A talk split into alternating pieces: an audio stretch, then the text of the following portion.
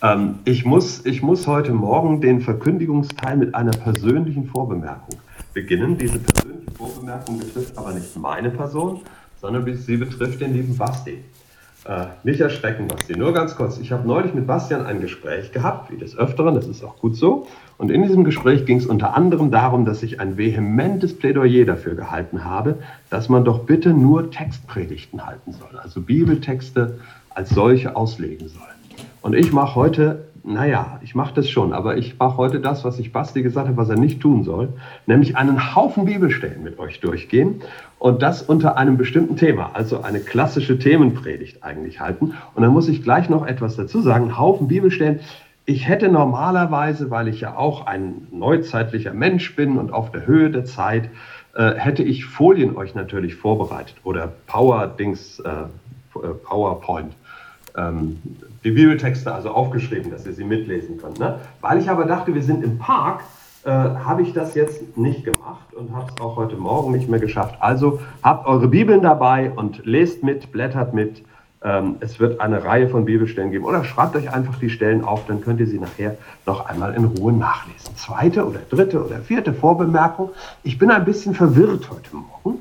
Ähm, naja, vielleicht nicht wirklich, aber vielleicht doch, ich weiß es nicht. Es gibt nämlich so, so widerstreitende Eindrücke. Ne?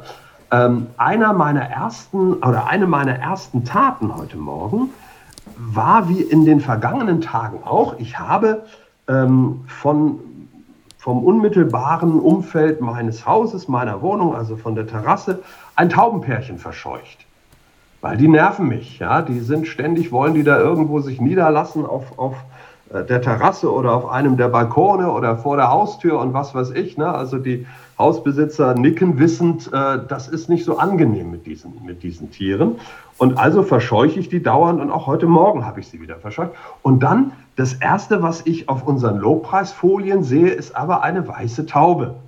Na, und dann denke ich mir, hm, wie denn jetzt? Und zu allem Überfluss wollte ich nämlich anfangen heute Morgen mit Johannes 1, Vers 32. Und in Johannes 1, Vers 32, da steht folgendes, hört mal zu. Johannes bezeugte und sprach, ich schaute den Geist, und jetzt kommt's, wie eine Taube aus dem Himmel herabfahren, und er blieb auf ihm, nämlich auf Jesus.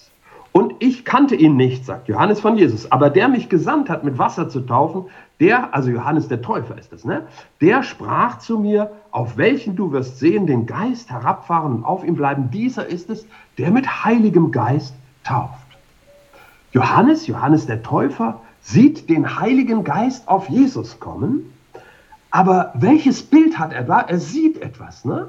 Und er sieht genau dieses Bild, nämlich das Bild einer Taube. Und wenn wir mal in der Parallele nachlesen, zum Beispiel im Lukas-Evangelium, dann steht da sogar ausdrücklich nach der Luther-Übersetzung, er sah ähm, in leiblicher Gestalt den Geist auf Jesus kommen wie eine Taube.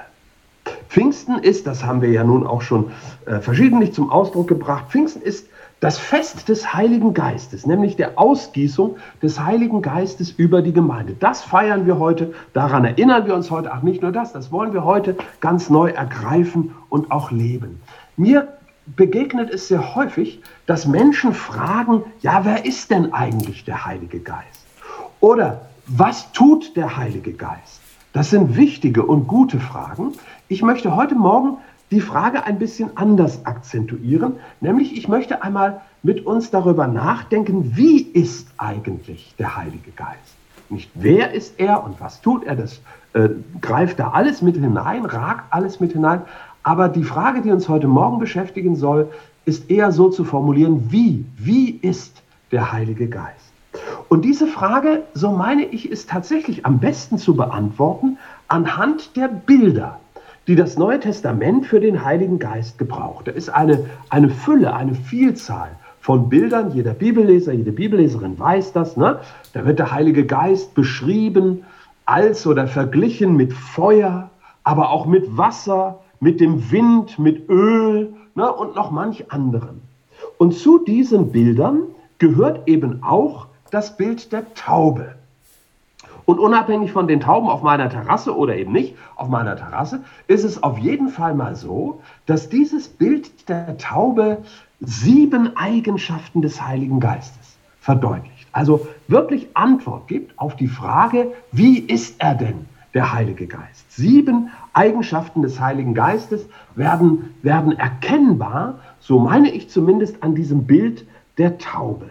Es ist ein Bild, das verständlich macht, wie der Heilige Geist mit uns gläubigen Menschen oder überhaupt mit den Menschen umgeht oder umgehen will, das uns zeigt, was er erwartet und wie wir ihm begegnen sollten und letztlich denn doch auch, was wir von ihm erwarten dürfen. Und wir machen das mal ganz einfach. Ich gehe einfach mal mit uns heute Morgen durch ein paar, längst nicht durch alle, durch ein paar Textstellen durch, in denen in biblischen Begebenheiten oder in biblischen Zusammenhängen ganz verschiedener Art uns dieser Vogel begegnet, die Taube, denn das ist ja zunächst mal einfach ein Vogel. Ne? Und dann schauen wir mal, was wir daraus so ablesen und ableiten und vielleicht auch lernen können. Die erste Textstelle, die ich mit euch anschauen möchte oder eigentlich nur kurz streifen möchte, denn anschauen dazu reicht überhaupt nicht die Zeit, steht gleich im ersten Buch Mose. Also im Buch Genesis, im ersten Buch Mose und dann Kapitel 8. Ich lese einmal fünf Verse oder sechs Verse aus diesem achten Kapitel, Genesis 1. Mose 8, die Verse 6 bis 11. Da sind wir in der Flutgeschichte und wir begegnen Noah auf seiner Arche. Ne? Und wir lesen folgendes. Es geschah am Ende von 40 Tagen, nach einer sehr, sehr langen Zeit. Also, da öffnete Noah das Fenster der Arche, das er gemacht hatte, und ließ den Raben hinaus. Der flog aus, hin und her, bis das Wasser von der Erde vertrocknet war. In Klammern, und Noah hat von diesem Raben offenbar nie wieder was gehört. Ne? Dann ließ er die Taube von sich hinaus, Noah, um zu sehen, ob das Wasser weniger geworden sei auf der Fläche des Erdbodens. Aber die Taube fand keinen Ruheplatz für ihren Fuß und kehrte zu ihm, im Unterschied zum Raben, kehrte zu ihm in die Arche zurück. Denn noch war Wasser auf der Fläche der ganzen Erde. Und Noah streckte seine Hand aus, nahm sie und holte sie zu sich in die Arche. Und er wartete noch sieben weitere Tage. Dann ließ er die Taube noch einmal aus der Arche und die Taube kam um die Abendzeit zu ihm zurück und siehe, ein frisches Olivenblatt war in ihrem Schnabel. Da erkannte Noah, dass das Wasser auf der Erde weniger geworden war. Ich gehe nicht auf Einzelheiten der Flutgeschichte und all das ein, sondern will nur einmal mit euch schauen, was macht hier diese Taube und was bedeutet sie für Noah. Und ich glaube, da kann man Folgendes sagen. Drei Punkte. Erstens, die Taube fungiert hier als ein Kundschafter, ja geradezu als ein, als ein Wegführer, ein Wegleiter ähm, für Menschen, Noah hier stellvertretend für seine Familie, Menschen, die ihr Leben Gott anvertraut haben. Noah hat Gott gehorcht. Noah ist ein Mann Gottes. Noah ist ein Mann, der den Willen Gottes tut. Er hat die Arche gebaut. Er glaubt Gott. Er, er ist auf dem Weg Gottes unterwegs. Und die Taube zeigt ihm sozusagen, was die Stunde geschlagen hat. Und wie dieser Weg weitergehen kann und weitergehen soll. Oder mit anderen Worten, die Taube eröffnet ihm eine Perspektive eine Perspektive, die über das, was er selber sehen kann, bei weitem hinausreicht. Ne? Er sitzt in der Arche und weiß nicht, wie es draußen aussieht, weiß nicht, wie der Stand der Dinge ist. Aber die Taube bringt ihm diese Information. Sie eröffnet also eine Perspektive, die über die Sicht Noahs bei weitem hinausgeht und sie zeigt ihm den Ort der Zukunft, das zukünftige Leben. A, was die Stunde geschlagen hat. B, wie es weitergehen kann. Und C, sie weist ihn hin oder sie gibt ihm eine Perspektive auf das zukünftige Leben, das eben gerade auch nach diesem Gericht Gottes stattfinden wird. Zweitens, es gibt aber eine Voraussetzung dafür, dass das funktionieren kann sozusagen. Und die Voraussetzung ist die, dass Noah sich auf diese Taube verlässt. Ja? dass er von ihr auch erwartet, dass sie ihm eine stichhaltige Information bringt und dass er keinen Augenblick an ihrer Botschaft zweifelt. Und schließlich ein drittes. Von was ist die Taube Botschafter? Ich habe es bereits angedeutet. Sie bringt dem Noah ähm, Informationen über das neue Land, über die neue Schöpfung, über das, was Gott Neues beginnt, nachdem durch die Flut eben das Alte zerstört worden ist im Gericht Gottes. Und so auch der Heilige Geist. Der Heilige Geist ist der Geist der Verheißung. So lesen wir verschiedentlich in der Schrift. Äh, Paulus formuliert einmal, er ist das Angeld, die Anzahlung oder das Unterpfand, übersetzt Luther, auf unser Erbe. Also das Wirken des Heiligen Geistes kündet ähm, aktuell und auch zeichenhaft von dem, was einmal in Vollkommenheit sein wird. Der Heilige Geist öffnet unsere Augen, eröffnet unsere Perspektive im Hinblick auf das, was Gott vorbereitet hat, im Hinblick auf das neue Land, auf das auch wir uns mit unserer Gemeindearche sozusagen zubewegen, wenn wir dieses Bild noch einmal hier heranziehen wollen. Ne? Der Heilige Geist gibt uns Kundschaft, er gibt uns Botschaft von dem, was Gott für uns bereitet hat. Wir können das sehen etwa am prophetischen Wirken, an der Gabe der Prophetie, ne? ähm, wo uns in übernatürlicher Weise Erkenntnis Gottes und letztlich die Sichtweise Gottes auch über unser Leben vermittelt wird. Und wo das jetzt noch bruchstückhaft geschieht und vorläuft,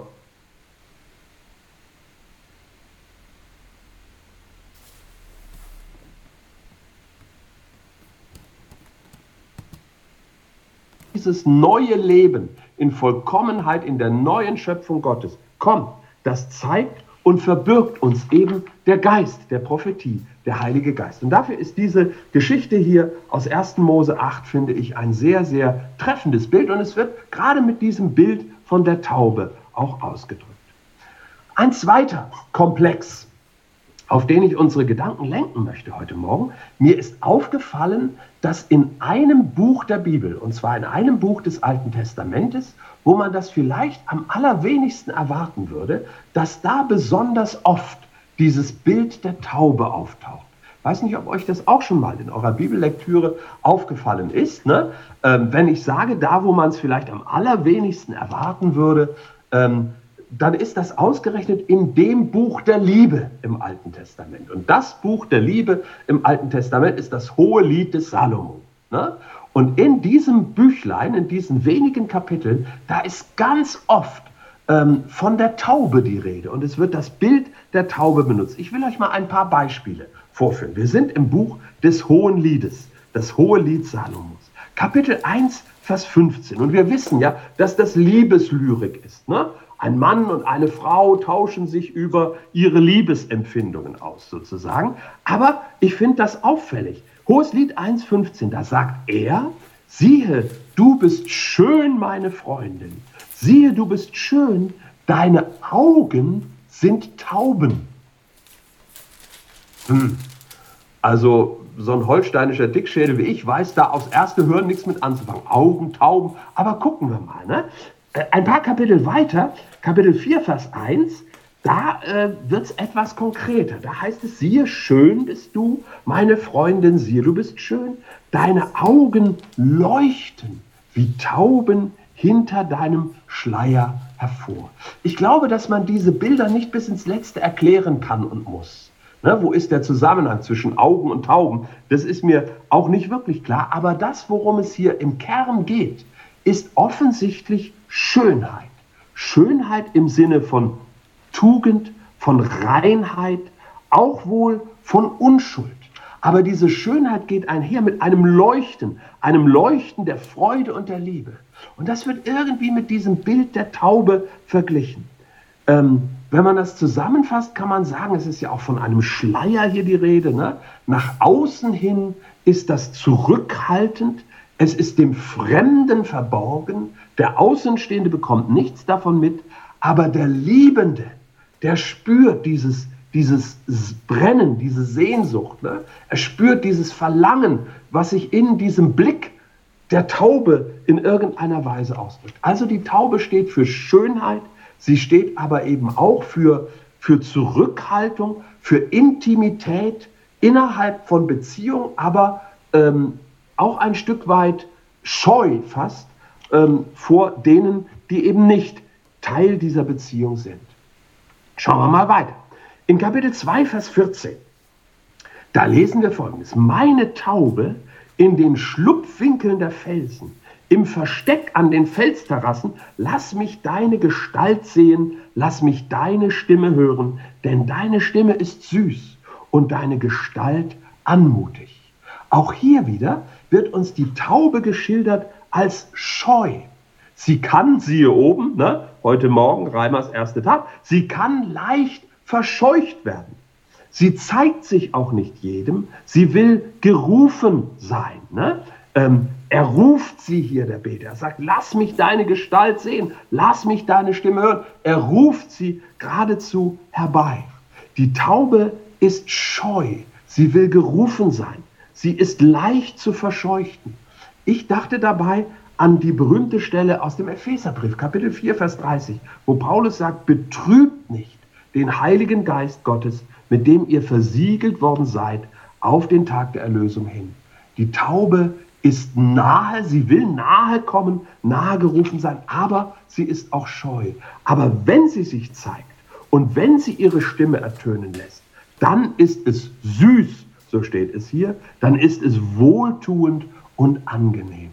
Ich hoffe, in all der Kürze, ihr merkt, wie, wie, wie, welche Fülle von Gedanken in diesen Bildern ist. Ne? Und wenn man das überträgt auf den Heiligen Geist, wie viel Einsicht uns das doch über das Wesen des Heiligen Geistes vermitteln kann. Aber ich gehe weiter. Hohes Lied 5.2. Horch, mein Geliebter klopft. Öffne mir meine Schwester, meine Freundin, meine Taube, meine Vollkommene. Der Geliebte klopft an und er ruft den Gegenstand seiner Liebe, sozusagen das Objekt seiner Liebe, wieder auch mit diesem Bild der Taube. Es ist hier von Zärtlichkeit die Rede. Es ist hier von Anziehungskraft die Rede, von Liebreiz, von intimem, vertrauten Umgang miteinander, aber eben auch wieder von dem Herbeirufen, ne? ähm, von dem gerufen sein wollen sozusagen. So, der Geist oder die Taube, im Bild dieser Taube begegnet es uns, der Geist Gottes will gerufen sein. Er will ersehnt, er will erbeten sein. Wir, wir lesen von einem Begehren, aber nicht von einem Begehren, das sozusagen an sich rafft, dass sich etwas einfach nimmt, das wie ein Stehlen ist, ne? wie, ein, wie, ein, wie Habgier, sondern es ist eher ein Ersehnen, ein Erbitten, ein Umwerben. Ja? Es ist ein, ein äh, ja, sehr gezieltes, aber doch zugleich auch sehr respektvolles Herbeirufen, das uns hier gezeigt wird. Und noch eine letzte Stelle aus dem Hohenlied. Kapitel 6, Vers 9. Da lesen wir, eine, eine ist meine Taube, meine vollkommene. Sie ist die einzige ihrer Mutter. Sie ist die Auserkorene ihrer Gebärerin. Sähen sie die anderen Töchter, sie priesen sie glücklich. Die Königin und Nebenfrauen, sie rühmten sie. Hier auch wieder, ich gehe gar nicht in das Bild hinein von den Königinnen, von dem Harem des Königs und so. Das ist hier gar nicht interessant, sondern der Skopus liegt hier, der Blickpunkt, der Fokus liegt hier auf der Einzigartigkeit dieser Taube. Ne? Sie ist einzigartig und vollkommen. Sie ragt aus allen anderen un, unvergleichlich heraus. Keine andere ist wie sie. Nur sie ist allein begehrenswert. Ihr Besitz sozusagen ist eine unvergleichliche Kostbarkeit. So, wenn wir das, wie soll ich sagen, uns auf der Zunge zergehen lassen, dann glaube ich, lernen wir sehr viel darüber, wie der Heilige Geist ist. Ich dachte, als ich das so las und mir durch den Kopf gehen ließ, da dachte ich an eine Begebenheit, die ich einmal erlebte, die will ich hier nicht im Detail beschreiben. Ich habe in meinem langen Leben, vielleicht glaubt ihr das gar nicht, aber es ist so, ich habe in meinem langen Leben schon eine ganze Reihe von Ehen gestiftet. Nicht nur Menschen getraut, sondern auch sozusagen die Ehebeziehungen anbahnen, geholfen zumindest. Ne? Und ich erinnere mich an einen Fall, das war ein Kollege von mir vor vielen, vielen Jahren, der war in eine, in eine junge Dame, äh, heillos verliebt, so möchte man sagen, aber er wusste nicht, wie er sich überhaupt ihr nähern kann. Und diese junge Dame war nun, äh, kannte ich auch sehr gut und dann war ich irgendwie so in der Rolle, dass ich versucht habe, den beiden äh, Brücken zu bauen und es äh, irgendwie zu bewerkstelligen, dass sie zusammenkommen konnten und so. Und ich erinnere mich an diese Mischung. Da war ein Begehren, ja, ein geradezu ein haben müssen, haben wollen. Alles drehte sich darum, irgendwie mit dem anderen in Verbindung zu kommen, aber zugleich auch eine Behutsamkeit, eine Rücksichtnahme, eine Vorsicht, ja nicht dem anderen zu nahe zu treten. Und diese Mischung, die erscheint mir hier auch in diesen Bildern. Es ist ein unstillbares Begehren nach dem, nach dem, was man liebt und hier eben nach der Taube. Ne? Und zugleich aber auch das Bewusstsein, ähm, mit diesem Begehrten kann ich nur in Respekt, kann ich nur in einer, in einer Haltung der, ja, der Demut, der, der Hoffnung, aber nicht irgendwie des Ergreifens, des von mir aus besitzen Könnens umgehen.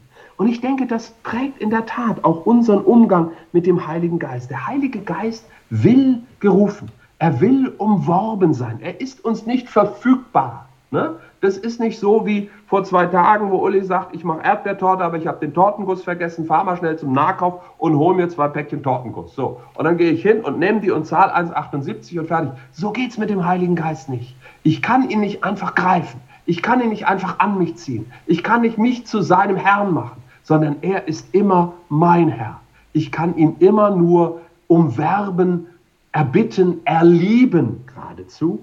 Ähm, mit der zärtlichen, ehrfurchtsvollen Scheu des unschuldig Liebenden. So will der Heilige Geist behandelt sein. Aber dann, dann wohnt er auch in uns und vermittelt uns umso mehr von Gott her all die Eigenschaften, die gerade in diesen Texten des Hohen Liedes uns begegnen. Ich habe noch ein paar mehr Stellen im Alten Testament gefunden, die mich irgendwie, äh, wie sagen die jungen Leute, getriggert haben, ne? die ich da auch noch äh, mit hineinnehmen möchte in diesen Gedankengang. Eine weitere Stelle findet sich beim Propheten Jesaja in Kapitel 38, Vers 14. Da kommt auch eine Taube vor. Natürlich, sonst würde es ja hier nicht reinpassen. Da kommen aber noch ein paar mehr Vögel vor. Da heißt es, wie eine Schwalbe, wie eine Drossel, so zwitscherte ich. Ich gurrte wie die Taube. Verschmachtend blickten meine Augen zur Höhe. Herr, ich bin in Bedrängnis. Tritt als Bürge für mich ein. Nun, diese Stelle, die ist in der Tat nur unter Vorbehalt hier in unserem Zusammenhang auszulegen. Aber ähm, das, was eine Taube ja doch auszeichnet, ist dieses, dieses Gurren, dieser ständige Laut, den man von ihr hört. Ne? Tauben, die sind oft stundenlang dabei und geben immer wieder dieselben Töne von sich. Das Gurren der Taube ist wie ein anhaltendes Rufen sozusagen. Und hier wird es eben verglichen ähm, mit, dem, mit dem Umgang des Beters mit Gott. Der Beter liegt Gott unaufdringlich, aber beständig in den Ohren, so wie die Taube am Gurren ist. So erinnert ähm, der Beter Gott an das, was er von ihm erwarten darf. Und umgekehrt, so erinnert uns eben auch der Geist an die Anliegen Gottes. Also es geht um Kommunikation und gerade da, wo wir in Nöten sind, ne, äh, da ist dieses anhaltende Rufen zu Gott auch ein Werk des Heiligen Geistes in unserem Leben. Und eine weitere Stelle aus dem Prophetenkorpus des Alten Testamentes, diesmal aus dem Jeremia-Buch, Kapitel 48, Vers 28. Da lesen wir, verlasst die Städte und wohnt in den Felsen, ihr Bewohner von Moab, und seid wie die Taube, die an den Rändern des Abgrundes nistet. Auch diese Stelle, das schicke ich voran, möchte ich nur sehr zurückhaltend hier zur Sprache bringen. Man unterliegt leicht der Gefahr, so etwas in der Deutung dann auch sozusagen allegorisierend zu überziehen. Aber die Taube, die an den Rändern des Abgrundes nistet, das hat mir Folgendes zu sagen, dass im Heiligen Geist Gott auch dann bei uns ist, ich übertrage es mal ganz direkt, dass Gott im Heiligen Geist auch dann bei uns ist, wenn wir am Rande des Abgrundes kraxeln sozusagen. Und wie oft ist das in unserem Leben so? Ne? Aber Achtung, der Heilige Geist macht nicht alles mit, was wir so äh, veranstalten, wenn wir am Abgrund herumturnen. Er verharrt am Rand des Abgrundes. Da, wo ein Mensch in den Abgrund hineinspringt, da folgt ihm der Heilige Geist nicht. Er wird aber ähm, in Hörweite bleiben. Er wird uns erinnern, wie es Jesus sagt, Johannes 14, 26. Und sein anhaltendes Gurren und Rufen wird uns nie vergessen lassen, dass Gott sich nach, nach wie vor und unabänderlich, unweigerlich für uns interessiert. Heißt, der Heilige Geist ist ein treuer Geist, ein Geist, der nachgeht, dessen Liebe niemals aufgibt. Er verharrt sogar am Rande des Abgrundes. Und er will uns davor bewahren, dass wir dazu übermütig werden, ne? will uns vielleicht auch vom Abgrund weglocken, aber selbst da, wo ein Mensch in den Abgrund stürzt, da verharrt der Geist am Rande des Abgrundes und er ruft ihn zurück. Ein weiterer Text, der mich bewegt hat, steht im Hosea-Buch. Und dort Kapitel 7, Vers 11. Das ist jetzt ein Text, der vielleicht uns sehr wundern mag in diesem Zusammenhang, der einen geradezu ein bisschen erschrecken mag, denn wir reden hier vom Heiligen Geist. Ne? Aber im Hosea-Buch steht Folgendes. Ich lese mal die Luther-Übersetzung, weil dies am deutlichsten zum Ausdruck bringt. Da ist von einem Teil Israels die Rede, von den Ephraimiten. Und es heißt, Ephraim ist wie eine törichte Taube, die sich leicht locken lässt. Wie eine törichte Taube, die sich leicht locken lässt. Ähm, in dem Zusammenhang, den ich gerade versucht habe aufzuzeigen, der Heilige Geist ähm, ist mit uns unterwegs und er verharrt sogar da, wo wir falsche Wege gehen. Er geht sie nicht mit, aber er wartet auf uns und er ruft uns zurück. Man könnte anhand dieser Stelle fast sagen, fast sagen, der Heilige Geist ist naiv. Das Wort, was hier benutzt wird im hebräischen Text, kann man übersetzen, Luther übersetzt mit töricht, wie gesagt. Man kann es aber auch übersetzen mit gutgläubig, mit folgsam. Ähm, ja, hier heißt es sogar, die Taube lässt sich leicht locken. Ne? Ich habe vorhin gesagt, der Heilige Geist will gerufen sein, er will erbeten sein, aber er lässt sich eben auch herbeirufen. Er ist bereit, sich auf uns einzulassen. Aber er geht mit uns in einer Weise um, ja, die, die fast, die manchmal fast schon, wie soll ich sagen, so wirkt als, als, als, ja, als, ich kann das kaum ausdrücken, ich sage es mal im Negativen, er geht nicht in einer kühlen, analytischen, berechnenden Weise mit uns um. Er sucht niemals seinen eigenen Vorteil, sondern er lässt sich total auf uns ein Manchmal ist es so erstaunlich, wie Gott sich auf Menschen einlässt. Gott, der Allmächtige, der genau auch weiß, wo wir in die Irre gehen, wo wir vollkommen schräg unterwegs sind. Und er lässt sich doch auf uns ein, weil er uns unbedingt zu sich ziehen will, weil er uns unbedingt mit sich selbst erfüllen will. Ich glaube, das ist genau, was hier gemeint ist. Ne? Der, der Ephraim, wie die Taube, die, die so gutgläubig ist, die so bereitwillig ist, sich auf uns wirklich einzulassen, die sich so leicht locken lässt.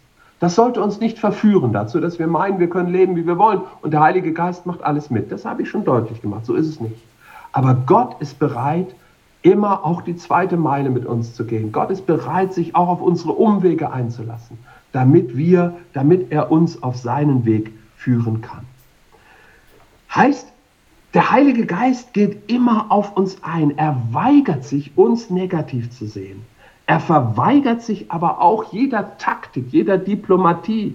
Er redet und handelt ausschließlich in Wahrheit, in Gradlinigkeit und in Offenheit. Er ist im besten Sinne, so möchte man sagen, einfältig. Einfalt ist ja im Lutherdeutsch kein negatives Wort, sondern meint so viel wie schlicht, aber im positiven Sinne, ohne Hintergedanken, ohne doppelten Boden. Ich dachte an ein Wort, das Jesus gesagt hat, Matthäus 10, 16 wo auch die Taube vorkommt. Da sagt Jesus, siehe, ich sende euch wie Schafe mitten unter die Wölfe. So seid nun klug wie die Schlangen und einfältig wie die Tauben. Der Heilige Geist wird niemals hintergründig mit uns reden, schon gar nicht irgendwie ironisch, doppelbödig. Er wird niemals in Anspielungen und Hinweisen sich äußern, sondern wird uns immer reinen Wein einschenken. Das, glaube ich, ist alles hier mit gemeint. Ne? Mit, dieser, mit dieser Einfachheit, so geradezu, des Heiligen Geistes. Doch so unerbittlich seine Wahrhaftigkeit ist, so unbeugsam ist seine Liebe. in die alles, was er sagt und tut, eingebettet ist. Denken wir an die Konstellation 1. Korinther 12, Geistesgaben, 1. Korinther 14, Umgang damit und dazwischen als Zentrum der Liebe. Alles, was der Heilige Geist tut, alles, was er wirkt, geschieht in dieser so verstanden einfältigen Liebe.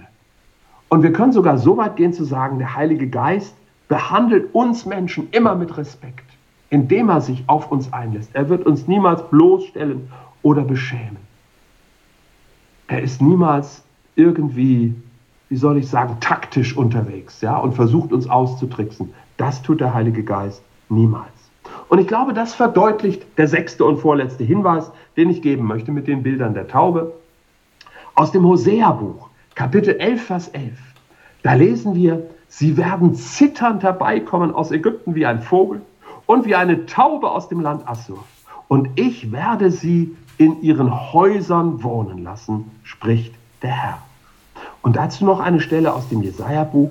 Wer sind diese, die wie eine Wolke geflogen kommen und wie Tauben zu ihren Schlägen? Hier kommt noch ein ganz wichtiger Aspekt dazu, nämlich der, die Taube ist heimattreu. Meine beiden da oben auch, die wollen immer wieder an dieselbe Stelle zurück. Ja? Immer wieder da oben in die Ecke von meiner Terrasse, wo sie gerne wohnen wollen. Aber ich will das nicht. Ne? Aber die Taube ist grundsätzlich heimattreu. Sie kehrt immer zurück. Sie findet ihre Heimat von überall her, egal wie weit der Weg ist. Ne? Ihr kennt die Brieftaubenzüchter, die fahren hunderte von Kilometern und lassen die Viecher raus und die finden wieder nach Hause zurück. Meines Wissens ein bis heute noch nicht wirklich erforschtes Naturphänomen. Ich denke manchmal, ich denke nicht so viel über Brieftauben nach, aber manchmal denke ich, vielleicht ist das so ein versteckter, dezenter Hinweis auf den Heiligen Geist, den Gott sozusagen in seine Schöpfung eingebaut hat. Wenn wir das übertragen, dann kann man hier zwei Dinge sagen. Erstens, der Heilige Geist findet für uns, denn er wohnt in uns, er will in uns wohnen. Der Heilige Geist findet für uns immer den Weg zum Vater. Er findet immer den Weg auch zurück zum Vater, wenn wir diesen Weg aus den Augen verloren haben wenn wir uns verirrt haben, siehe um, ja, der Heilige Geist findet immer für uns den Weg zum Vater. Und das Zweite, der Heilige Geist findet immer auch zu uns zurück. Er wird uns niemals verlassen, außer natürlich, wir trennen uns bewusst von ihm, indem wir in Sünde leben oder was auch immer. Ne? Aber wo wir in Kämpfen, wo wir in Anfechtungen sind, wo, wo wir, was weiß ich, mit was für Dingen uns herumzuschlagen haben, da findet der Heilige Geist immer und er wird immer wieder zu uns zurückfinden. Der Heilige Geist ist heimattreu. Wie die Tauben zu ihren Schlägen geflogen kommen, so kommt der Heilige Geist immer zu uns zurück und er findet immer für uns den Weg zurück zum Vater. Zwei letzte Bibelstellen, eine noch aus dem Alten, eine aus dem Neuen Testament. Die erste aus einem Prophetenbüchlein, das man manchmal gar nicht so schnell findet, nämlich aus dem Nachum-Büchlein. Äh, Nachum Kapitel 2, Vers 8. Dort steht, und auch hier wieder mitten in einen Zusammenhang hinein, den ich hier nicht erläutern kann und will, es steht fest, sie und gemeint ist die Stadt Nineveh, die Hauptstadt der Assyrer. Sie wird entblößt, sie wird weggeführt und ihre Mägde stöhnen wie die Stimme der Tauben, wobei sie sich an die Brust schlagen. Dazu muss man lesen Römer Kapitel 8, Vers 26. Wir wissen nicht, was wir bitten sollen, wie es sich gebührt. Aber der Geist selbst verwendet sich für uns in unaussprechlichen Seufzern. Diese alttestamentliche Stelle lässt sich nur in Verbindung mit der Aussage des Römerbriefs so auslegen, dass hier die Rede ist von der Sensibilität des Heiligen Geistes uns gegenüber. Wir kommen immer wieder in Situationen, wo wir an unsere Grenzen stoßen wo uns die Worte fehlen, wo wir vielleicht nicht mal nur wissen, was wir reden, sondern noch nicht mal wissen, was wir denken sollen, wie wir Dinge einschätzen sollen. Wir blicken nicht mehr durch, wir haben, wir haben keine, keine Klarheit mehr. Ja? Wir, wir stoßen immer wieder an diese Hindernisse, wo wir selber nicht weiterkommen. Und der Heilige Geist begegnet uns da in einer Haltung des Mitleids, in einer Haltung des Mitempfindens, ja des Teilens sogar von unserer von unseren Schmerzen. Ne? Wir schlagen uns an die Brust. Und das wird hier in Verbindung gebracht mit der Stimme der Tauben. Und zwar ohne Häme, ohne Vorwurf, ohne Verurteilung. Der Heilige Geist steht einfach auf unserer Seite. Aber er steht immer in Wahrheit auf unserer Seite. Er macht sich niemals zum Komplizen unserer Lüge. Er ist, so sagt es das Neue Testament, so sagt es Jesus, er ist der Paraklet, er ist der Fürsprecher, er ist der, der für uns sein Wort einlegt beim Vater. Mit der ganzen Empfindsamkeit, die ihm eigen ist. Epheser 4,30 habe ich vorhin gelesen. Betrübt nicht den Heiligen Geist Gottes. Mit der ganzen Empfindsamkeit, die ihm eigen ist, schmiegt er sich sozusagen an uns an.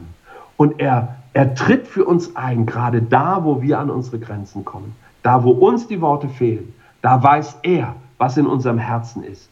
Und er legt auch das Wort Gottes in unser Herz hinein. Dafür steht nicht zuletzt das Reden und Beten in neuen Zungen. So, das sind alles nur Telegrammstilartige Andeutungen, die ich hier machen kann, aber ihr merkt vielleicht ein bisschen, wie es mir geht, wovon das Herz voll ist, davon geht der Mund über. Über all diese Dinge könnte man sehr, sehr viel mehr noch sagen aber als Anregung, als Hinweis auch zum Weiterdenken, wie ist der Heilige Geist? Ich möchte diese sieben Punkte noch einmal kurz zusammenfassen. Ich gehe jetzt nicht mehr auf die Bibelstellen ein, an denen ich versucht habe, das zu zeigen, sondern einfach nur, was ist die Botschaft? Das Erste, was wir gesehen haben, der Heilige Geist ist Kundschafter. Er ist Wegführer.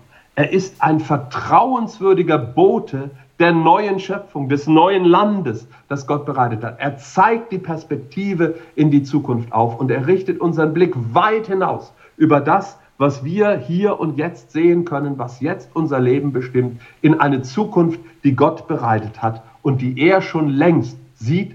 Und dahin eröffnet uns der Heilige Geist den Blick, er gibt uns die Perspektive in die Zukunft Gottes und er zeigt uns den Weg dahin.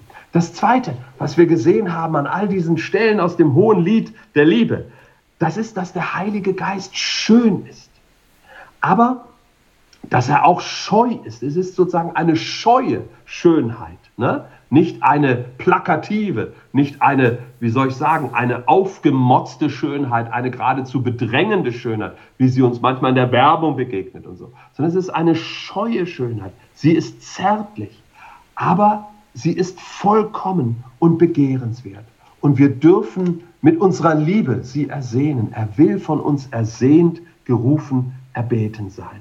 Das Dritte, was wir sahen, ist, der Heilige Geist ist werbend. Er ist werbend für Gott. Er, er, will, uns, er will uns durch sein Gurren, so hörten wir es am Bild der Taube, ne? er will uns rufen in die Gegenwart Gottes. Er erinnert uns immer wieder daran, ähm, worum es geht und was wichtig ist. Und wir dürfen im Heiligen Geist sozusagen Gott in den Ohren liegen. Er wirbt für Gott und er, er möchte uns in Beziehung mit Gott bringen. Das vierte ist, der Heilige Geist ist der uns von Gott zur Seite gestellte Anwalt, Fürsprecher, ähm, Vertreter, Verteidiger, all das, ne? ähm, der niemals von uns weicht. Er verharrt am Rande sogar des Abgrundes. Selbst am Abgrund wartet er auf uns. Und er bewahrt uns letztlich auch davor, in diesen Abgrund zu stürzen. Aber selbst da, wo uns das passiert, da bleibt er, wenn wir zurück wollen zu Gott, unser Fürsprecher, unser Anwalt. Er weicht uns nicht von der Seite und er ruft uns immer wieder auf den Weg Gottes zurück. Dem entspricht das fünfte. Er ist grundsätzlich auf unserer Seite, allerdings wiederum nie auf Kosten der Wahrheit, aber immer in Liebe, immer in Zuwendung zu uns so dass er selbst uns manchmal ja einfältig erscheinen mag. Ne? Aber er teilt letztendlich das, was in unseren Herzen ist. Er lässt sich ganz auf uns ein, um uns ganz mit Gott in Verbindung zu bringen. Das sechste, die Taube kehrt immer zu ihrem Schlag zurück. Er ist treu und er kehrt wieder. Er kennt den Weg zum Vater für uns und er weiß immer den Weg zu uns, zu unserem Herzen zu finden. Und das siebte, und ihr merkt, das ist alles auch letztlich Teil eines Ganzen. Das siebte, was wir sagen, ist, er ist mitleidend, er ist empfindsam für unseren Schmerz, er kennt unsere Grenzen und an unseren Grenzen, da hilft er uns, ähm, dass wir eben auch in ihm über unsere Grenzen hinauskommen. Das sind die sieben Antworten darauf am Bild der Taube, wie ist der Heilige Geist. Und ich möchte schließen, indem ich ganz neu uns einfach ermuntern, ermutigen möchte, ähm, nach diesem so begehrenswerten Heiligen Geist, der in unser aller Leben, die wir Kinder Gottes sind, schon längst gegenwärtig ist, aber eben das zu tun, uns immer mehr nach ihm auszustrecken und nach seiner Fülle uns wirklich zu sehnen. Lasst uns hungrig sein, hungrig werden und einen Hunger verspüren, der eben auch nie gestillt werden kann, nach diesem wunderbaren Heiligen Geist. Der Heilige Geist bedroht niemanden. Er tut niemandem weh. Vor nichts, was von ihm kommt, muss irgendjemand sich fürchten. Er ist total für uns. Er ist total für dich. Er wird dich immer, immer nur in die Nähe Jesus, Jesu bringen und niemals von ihm fort. Er wird niemals dich vom Herrn entfernen, sondern wird dich immer in die unmittelbare Nähe Jesu hineinführen. Deswegen zum Schluss das bekannte Wort, das wir nicht oft genug hören können, aus Epheser 5, Vers 18. Berauscht euch nicht mit Wein, worin Ausschweifung ist, sondern werdet voll, werdet voll Geistes.